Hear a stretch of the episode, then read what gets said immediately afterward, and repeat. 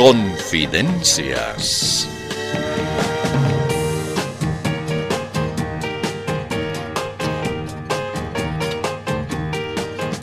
Antes de comenzar, esperamos unos segundos porque sabemos que este es el momento favorito de quienes habitualmente nos interrumpen. A ver, esperamos un poquito. no pasa nada. Definitivamente parece que nadie nos va a cortar el inicio del programa. Bueno, entonces, amable audiencia, comenzamos a desarrollar lo programado para esta oportunidad. Lo primero de hoy es un anuncio. Sí, sí, un anuncio que puede interesar a muchas y muchos oyentes. Les rogamos su atención. Se trata de lo siguiente. En el programa Confidencias estamos preparando un concurso muy diferente y muy especial. Vamos a convocar nada menos que a un concurso de mentiras. Sí, un concurso de mentiras, es decir, la mejor oportunidad para que quienes creen tener talento para decir falsedades lo hagan y se hagan acreedores a lindos premios. Concurso de mentiras en confidencias. Pero aclaramos, todavía estamos preparándolo. No envíen todavía sus mentiras. Eh, les haremos saber el momento con la debida anticipación. Pero bueno, a ver, tenemos una llamada telefónica. Podría ser por lo del concurso, ¿no? A ver, sí, hola. Eh, hola, eh, hablo con la radio, ¿verdad? Sí, sí, así es. Eh, díganos, ¿cuál es el motivo de su llamada?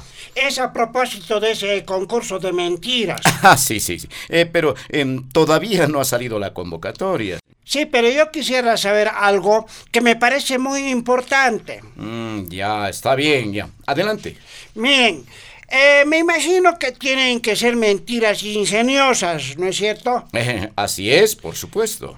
Ah, o sea, mentiras bien planificadas, que parezcan verdad. Pero por supuesto, esa va a ser una de las condiciones. Sin embargo, tengo una pregunta.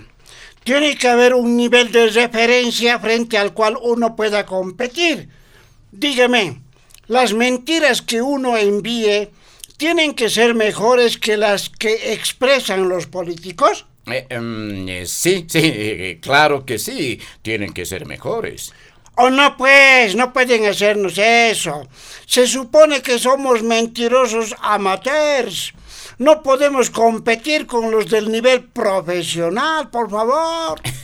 Eh, sí, sí, sí, claro, tiene usted razón. Mire, no habíamos eh, notado ese detalle. Bueno, pero tomaremos en cuenta su observación, estimado oyente. No se preocupe. Ojalá, pues, ojalá. Eh, no tienen que desanimar a la gente, ¿no? gracias. Y ahora, pueden nomás comenzar con sus noticias de verdad. Ah, así es, así es, está bien. Y mil gracias.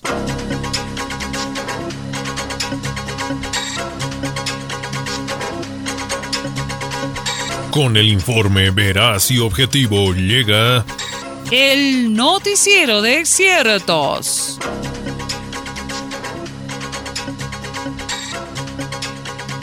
Comenzamos. Muy gentilmente el ministro de Economía, Marcelo Montenegro, aceptó que le hagamos una entrevista telefónica exclusiva para este servicio informativo. Ministro Montenegro, díganos, ¿cómo está la economía de nuestro país? Mire, yo le voy a ser absolutamente franco y sincero. Tenemos nomás que aceptar la realidad. No tenemos otra opción. Así nomás es, aunque nos duela. Por eso si usted me pregunta cómo está la economía, debo admitir que la economía está mejor que nunca. eh, perdón, ministro. ¿En serio que la economía está mejor que nunca? Eso es exactamente lo que le acabo de decir. Todo está marchando según lo planificado. Muchos desubicados insisten en que nuestro modelo económico ya no funciona. Eso no es así. El modelo funciona a las mil maravillas. Eh, eh, disculpe que insista. Eh, ¿Está usted seguro? Pero desde luego que sí. Mire, yo le voy a decir, yo escuché esas voces pesimistas que decían que la economía está muy mal. Que esto, que lo otro. Yo me propuse comprobarlo. Y qué mejor que comprobarlo preguntando a la gente. Por eso cosí los pisos de mi ministerio preguntando así al, al azar, ¿no? ¿Cómo está tu economía, hermano? Así. Todititos me respondieron que excelente, todititos. Pero usted preguntó a sus funcionarios, ministro. Mm, sabía que me iba a hacer esa observación. Justamente salí a la calle y fui preguntando, pues, así aleatoriamente, sin escoger, ¿cómo está tu economía?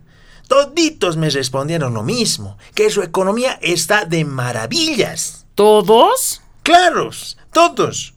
Y conste que yo no fui eligiendo a las personas. Podía ser un contrabandista, un militar, un diputado, un empleado de yacimientos, un minero aurífero, o sea, ciudadanos comunes y corrientes, pues, ¿verdad? Sin embargo, ministro, mucha gente se queja de que no hay dólares. Mire, lo que sucede es que hay gente que está especulando que está acumulando divisas. Esos están creando esa falsa ilusión de que no hay dólares. Están guardándolos en sus colchones. ¿Están acumulando dólares en sus colchones? Exacto. En una tarea conjunta de mi despacho y el gobierno, hemos pedido a la Fiscalía que nos otorgue autorización para revisar los colchones de los jerarcas de la oposición. Ministro, algunos expertos sugieren que el gobierno permita que se abra el mercado paralelo de dólares para evitar que esta divisa continúe subiendo. Sugieren además que se liberen las exportaciones, además de otras medidas. Mm, sí, amiga periodista. Eh, sinceramente le digo que son muy buenas opciones, pero lamentablemente no las podemos aplicar. ¿Y por qué no las pueden aplicar, ministro? Es que se trata de fórmulas que no las hemos craneado nosotros, sino otros. ¿Y por eso no las pueden poner en práctica? Claro, es que no son nuestras ideas y es feíto copiarse.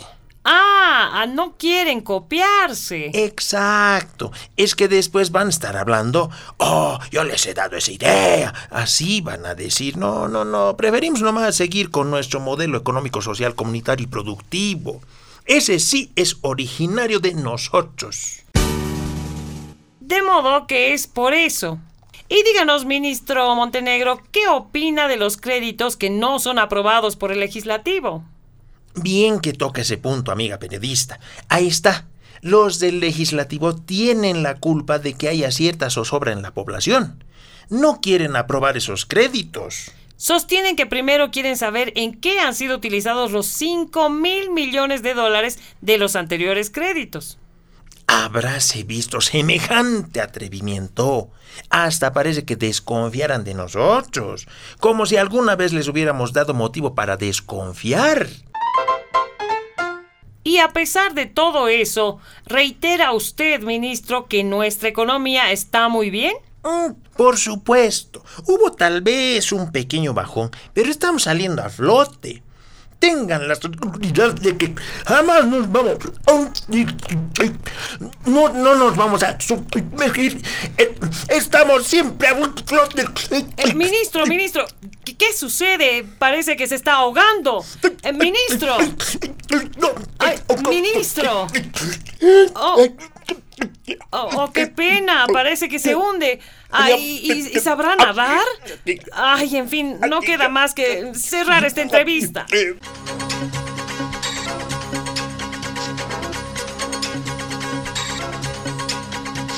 Continuamos. Esta vez es el ministro de Obras Públicas, Edgar Montaño, quien se pone en contacto con nosotros para referirse a temas que se relacionan con su despacho. Adelante, ministro Montaño.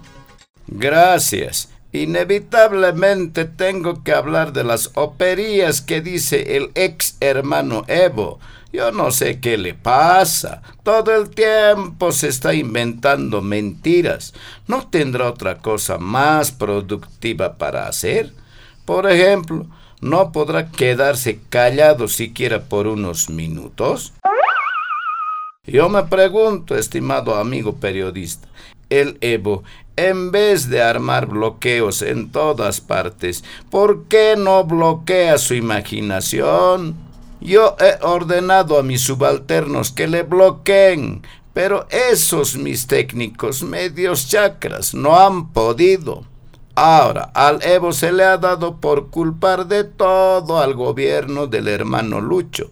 Es capaz de achacarle la autoría de los bloqueos. Ahora está diciendo que el hermano Lucho ha hecho acuerdos con los magistrados para prorrogarlos a cambio de que le impidan al Evo que candidate. Pero ¿quién le va a creer semejantes mentiras? Más bien, él es el que está provocando penurias y preocupación en la gente. Estoy seguro de que él, de acuerdo con macumberos, brujos y otras oscuras tecnologías, es el que está provocando derrumbes, inundaciones, lluvias, granizadas, retrasos en el BOA y escasez de combustible. Los pasajeros perjudicados en Alcantarí, a él échenle la culpa. Ahora, si creen que estamos diciendo mentiras, pregúntense pues de quién habremos aprendido. Pero usted me cree, ¿verdad, amigo periodista? Oh, claro que sí. Por supuesto que le creo. Gracias por sus declaraciones, ministro Montaño.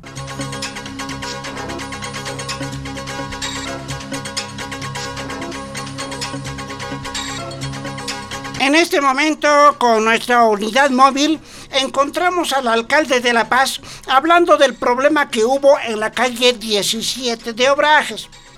Este es el río Colpajahuira, que baja de la calle desde Buenavista. Es un río que está, está, está embovedado. ¿Barrio Buenavista? No. Por toda esa zona no hay ese barrio. Solo sé que hay un barrio Bellavista. Eh, no, no, pues, seguramente estaba hablando de su flamante buena vista. Ah, claro, claro. Ahora, uy, perdón, perdón, tengo que ir volando al Ministerio de Gobierno. Dice que el ministro del Castillo va a dar una conferencia de prensa. Eh, permiso, permisito. Gracias por su presencia, amigos periodistas me he permitido convocarles para comunicarles que, como autoridad encargada de velar por la seguridad del país, he tomado una drástica decisión que espero logre despejar ciertas incógnitas que nos preocupan en este momento. ¿Quieren que les diga de qué se trata? Sí, sí, sí, por favor. Sí, claro que sí. ¿Cuál es esa decisión? Sí, sí, a ver. Está bien. Entonces, a pedido de ustedes, expongo mi drástica determinación se trata de lo siguiente, escuchen amigos de la prensa. Sucede que, de un tiempo a esta parte, el señor Evo Morales hace declaraciones y lanza informaciones de todo tipo. Revela planes, pactos, acuerdos, proyectos y conspiraciones que ni nosotros conocemos. Todo sabe, de todo se entera. El señor Evo Morales asegura que esas informaciones que le llegan permanentemente, incluso sin que él las pida. ¿Qué significa eso, estimados amigos periodistas? Significa simplemente que este señor Morales cuenta con un servicio de inteligencia que opaca y eclipsa al servicio de la inteligencia de mi ministerio. ¿Qué les parece?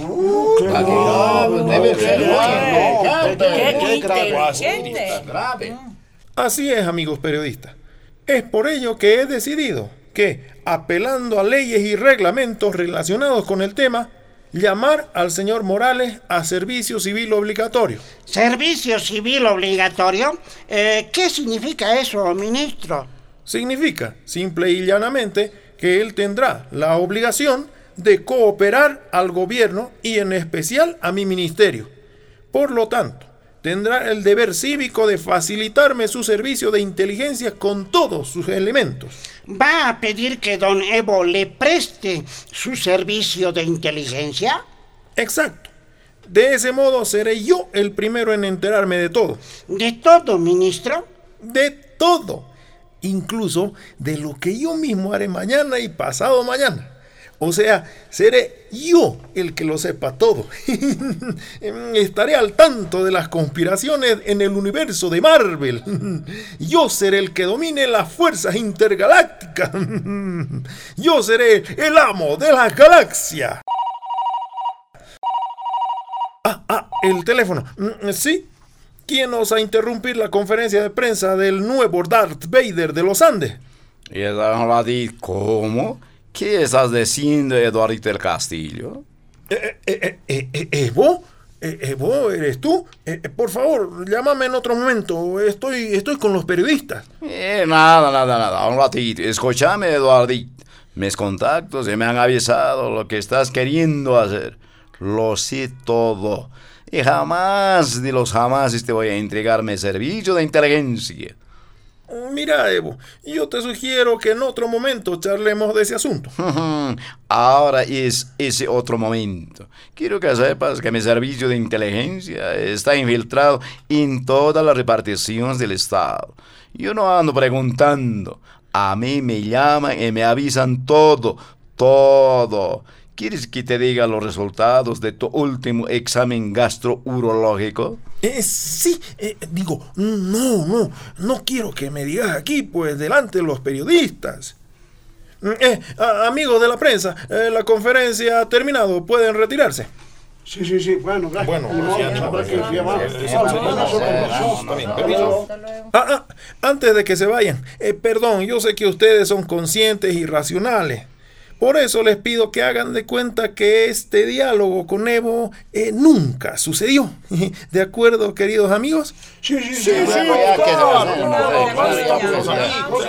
Tranqui, tranqui.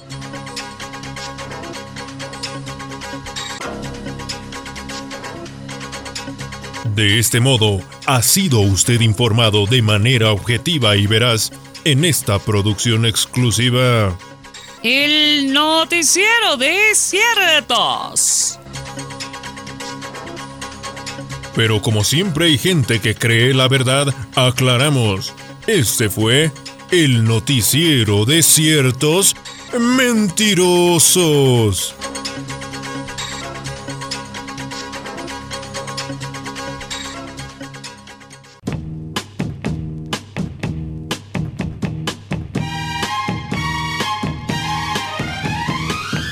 Confidencias de Panamericana.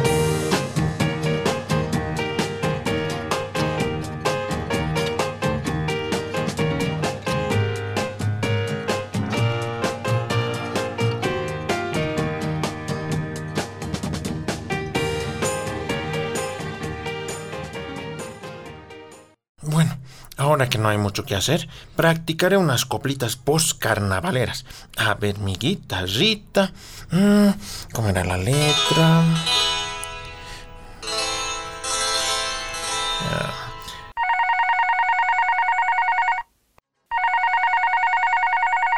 Ah, ah, justo cuando estoy cultivando el arte. En sí, hola. Hola, hola, hola, hermano Lucho. Aquí te habla Israel. Israel. Eh, no, no, no, equivocado. Yo estoy a favor de los palestinos. No, no, no, no. Soy el Israel Guaitari, presidente de los diputados. Ah, el Israel Guaitari. Hola, hermanito. ¿Qué tal? ¿Qué novedades? Ah, te cuento, hermano Lucho, que estoy muy molesto y preocupado.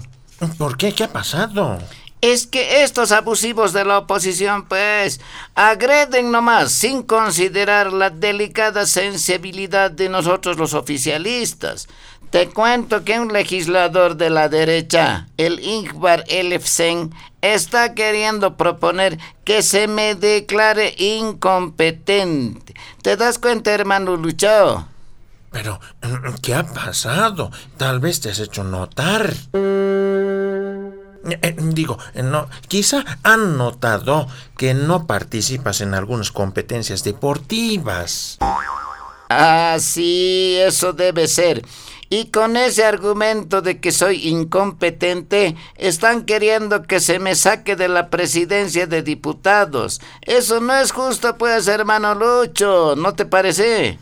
No, no me parece justo.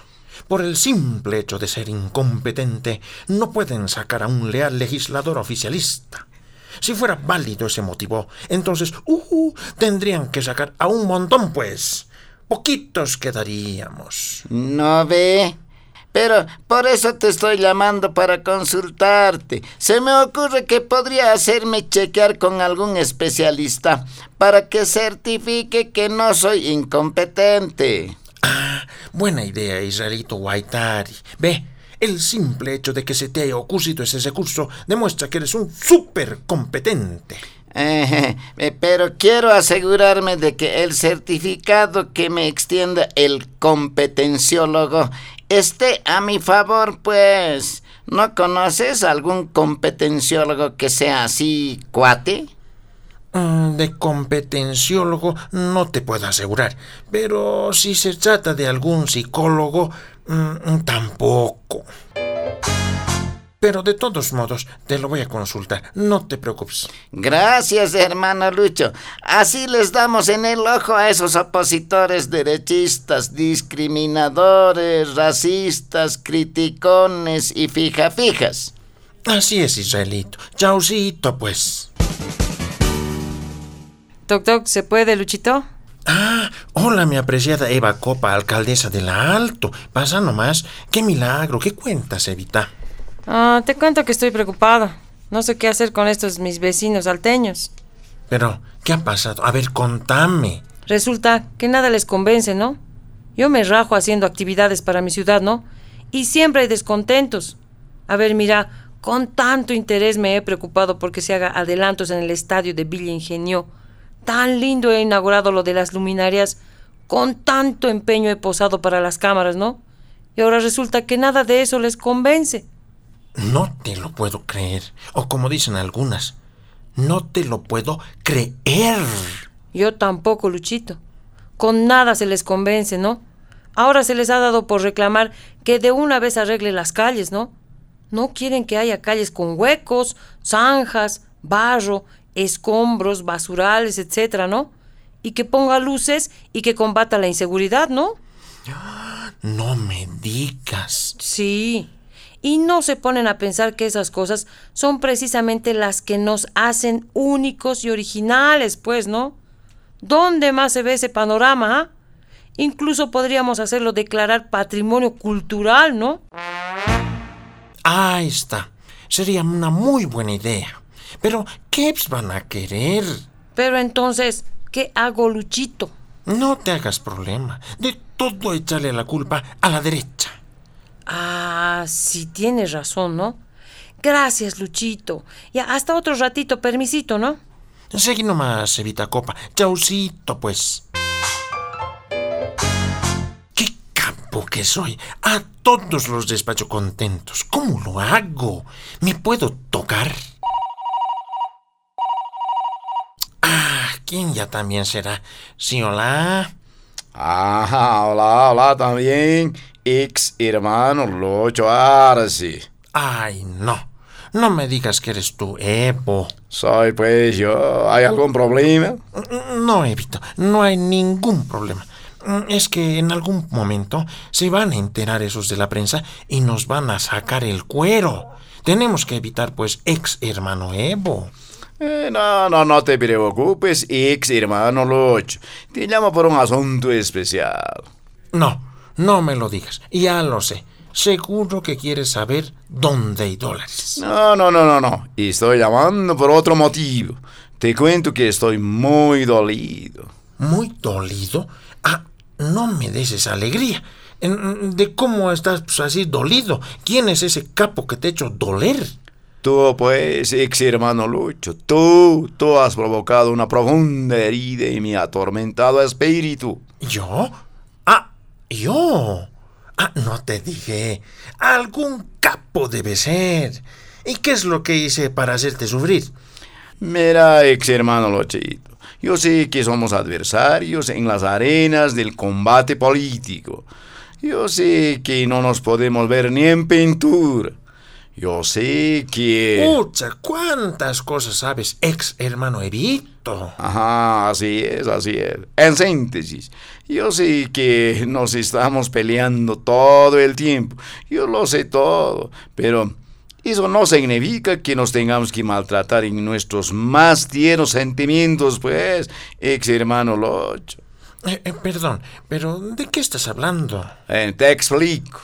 Con tantas cosas que hemos pasado juntos, con tantas peleas, ¿acaso no ha nacido entre nosotros una relación?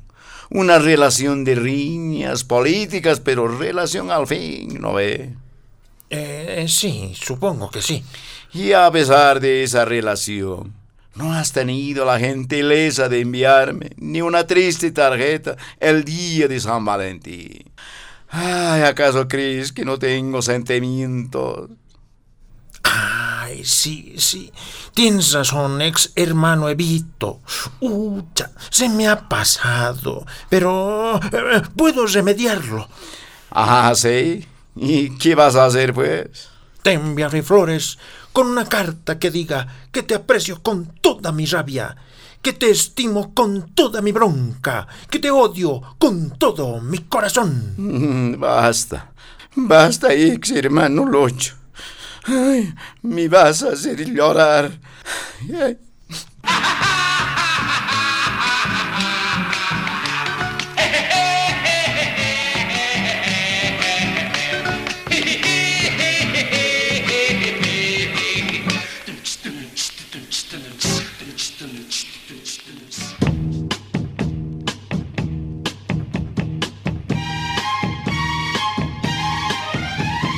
Participación especial, Denise, Luigi y Gabacho.